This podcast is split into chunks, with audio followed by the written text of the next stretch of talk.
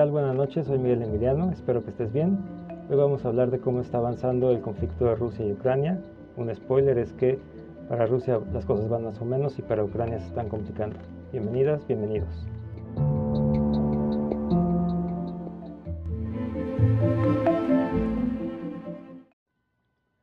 Pues bueno, bienvenidos, gracias por estar en este episodio y tal como comentábamos al principio hablaremos acerca de cómo ha ido la el conflicto entre Rusia y Ucrania ya a finales ahora de 2023, hoy es 6 de noviembre de 2023, y creo que vale la pena hacer una mirada de qué ha ido pasando, cómo ha ido cambiando las cosas y qué se podría esperar hacia el futuro próximo, llámese diciembre, enero, febrero, marzo de 2024.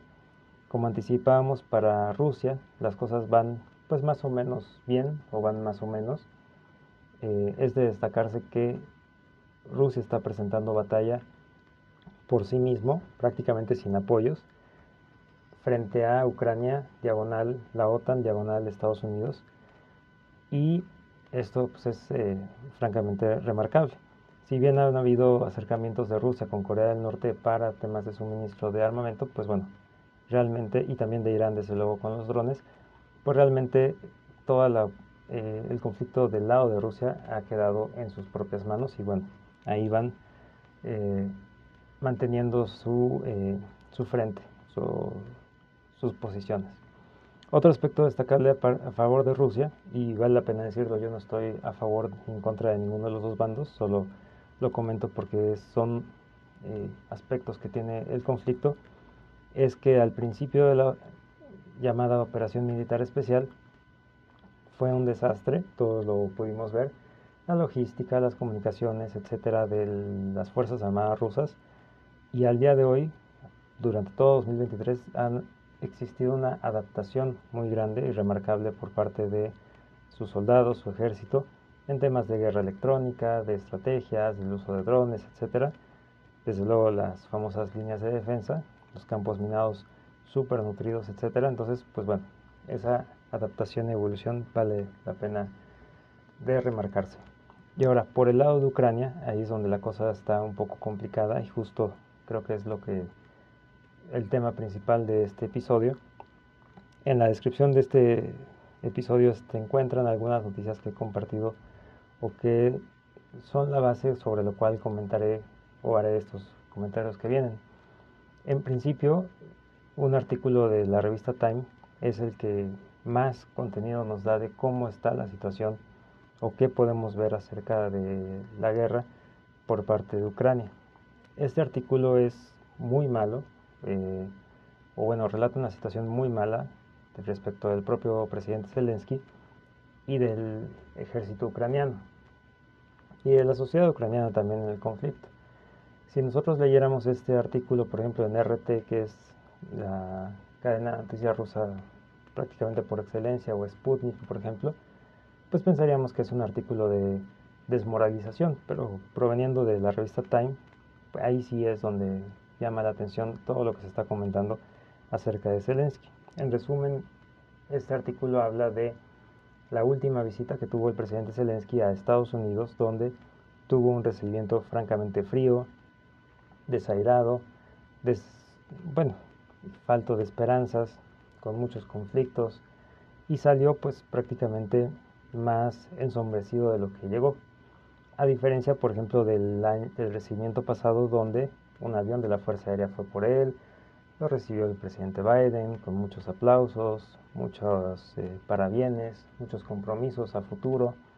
Cuando fue al Congreso de Estados Unidos, los eh, eh, representantes lo ovacionaron de pie más de 10 veces en su discurso, etc. Y había un arropamiento muy grande, bipartidista, hacia el tema y hoy se puede ver que pues no, eso todo eso se está, está cambiando o está eh, girando eh, explícitamente. Ahora, ahora bien, yo tengo dos teorías al respecto que les quiero compartir. Una, que tal cual las cosas están como el artículo dice, y eso pues ya es grave porque, por ejemplo, el artículo menciona que incluso los comandantes en el frente de guerra están rehusándose a ir hacia adelante aun cuando las órdenes vienen directo de la presidencia, entonces pues eso ya es un punto muy difícil. más el tema de la corrupción, más el tema de la falta de hombres, más el tema de la falta de apoyos, etcétera. O sea, es un artículo que de verdad pinta las cosas muy complicadas. O bien, la segunda posibilidad que yo creo es que las cosas no necesariamente están tan mal en el frente, en Ucrania, en el gobierno, en la corrupción, pero sí se está planteando ya un escenario a la opinión pública de mejor eh, veamos otras opciones. ¿no? Y estas opciones, pues desde luego, sería ir a una negociación con Rusia. El propio presidente Zelensky ha reconocido también, están las noticias eh, eh, circulando al respecto, de que es posible, no descarta él, o bueno, pudiera ser, de acuerdo a él, que sus aliados, los países aliados, llámese Estados Unidos, eh, Inglaterra, eh, Alemania, etcétera, se encuentran ya a nivel asesores o a nivel servicios de inteligencia medio cabildeando un, un acuerdo con Rusia, a pesar de que el propio presidente Zelensky ha prohibido por decreto estas, esos acercamientos y el propio presidente Biden ha dicho que si Ucrania no propone una negociación, ellos no lo harán de parte de Estados Unidos, pero al final de cuentas parece ser ya las cosas se están moviendo hacia que se están dando, eh, se, se, está orillando la situación a una negociación, cosa muy distinta que podría pasar, haber pasado hace 6, 7, 8, 9, 10 meses, donde era impensable, y justo se tenía la expectativa de ir a esta contraofensiva y llegar a Crimea o partir por la mitad las eh, posiciones rusas, etcétera, pues evidentemente esto no pasó. Ha habido un desgaste muy grande, unas bajas muy grandes, equipo perdido occidental y todo el dinero que ha fluido de Estados Unidos hacia Ucrania, pues realmente no se ha visto una, eh, un avance. La guerra de Ucrania al día de hoy se podría describir como una guerra de trincheras, al estilo de la Primera Guerra Mundial, donde había muy pocos avances, y justo llegar más eh, recursos, o hacer llegar más recursos, mejor dicho, pues bueno, tal vez para la opinión pública sería... Eh, la opinión pública en Estados Unidos sería muy difícil de aceptar. Ahora, mi conclusión o algo que quiero compartirles es que pienso yo, no sé ustedes cómo lo vean, de que Ucrania, pues desafortunadamente quedó, o es un país que quedó en medio de dos grandes potencias, Estados Unidos, diagonal la Unión Europea, diagonal la OTAN, y Rusia. Y pues desafortunadamente los tiempos cambian y los aires eh, cambian. Entonces, eh, lo que al principio, a finales de 2022, principios de 2023, se veía como un apoyo infinito, un apoyo hasta el final, un apoyo eh, incondicional, etcétera, pues hoy es diferente y los propios representantes, por ejemplo, en el Congreso, en el gobierno de Estados Unidos, el propio presidente Biden, que al principio estaban súper dando el respaldo, pues ya cambió, sea lo que sea, o sea por las razones que sea, conveniencia, opinión pública, etcétera, la propia realidad de la guerra de Ucrania ya cambió. Entonces, desafortunadamente, podría decir que quien paga los platos rotos en este caso pues es Ucrania. Las grandes potencias vemos que es difícil que se enfrenten entre ellas porque los resultados serían catastróficos, pero eh, creo yo que es una posición muy difícil hoy en la que se encuentra el presidente Zelensky. Y de hecho, otra de las noticias que les comparto en las descripciones de este episodio hablan justo de un artículo de RT, que es esta eh, medio de comunicación ruso, donde justo dicen, oigan, hoy en día Zelensky, que ya está prácticamente eh, delirante, eh, ensimismado, que no quiere negociar, que está desgastando Ucrania hasta el final, pues ya para Rusia es un activo muy importante y de hecho dicen tenemos que protegerlo para que siga, obviamente lo dicen de una forma bastante sarcástica, para que siga destruyendo Ucrania. ¿no? Y esto pues me hace pensar todavía un poco más allá, cómo podría presentarse una negociación que sería tal vez hacia donde Estados Unidos se encuentra ya jalando las cosas con Zelensky al frente.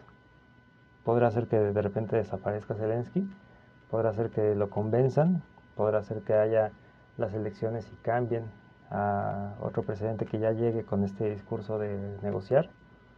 Entonces, pues bueno, esto es una mirada eh, tomando como base las noticias que están en las descripciones de, esta, de este episodio, de cómo ha ido, cómo ha avanzado la, el conflicto bélico entre Rusia y Ucrania.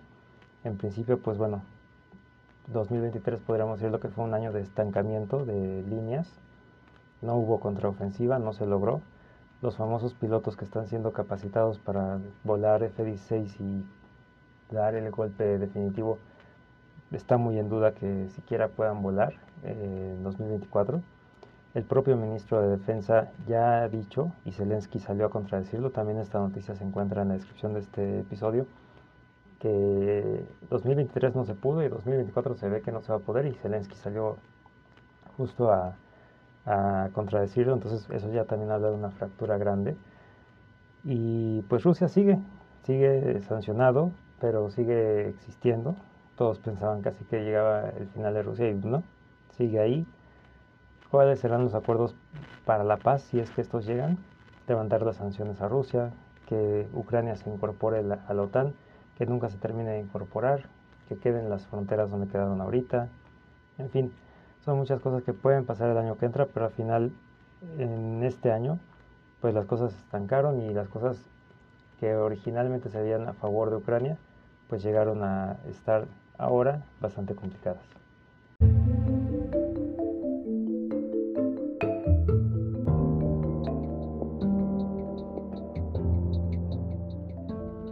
pues bueno, hasta aquí este episodio. Gracias por estar en esta ocasión.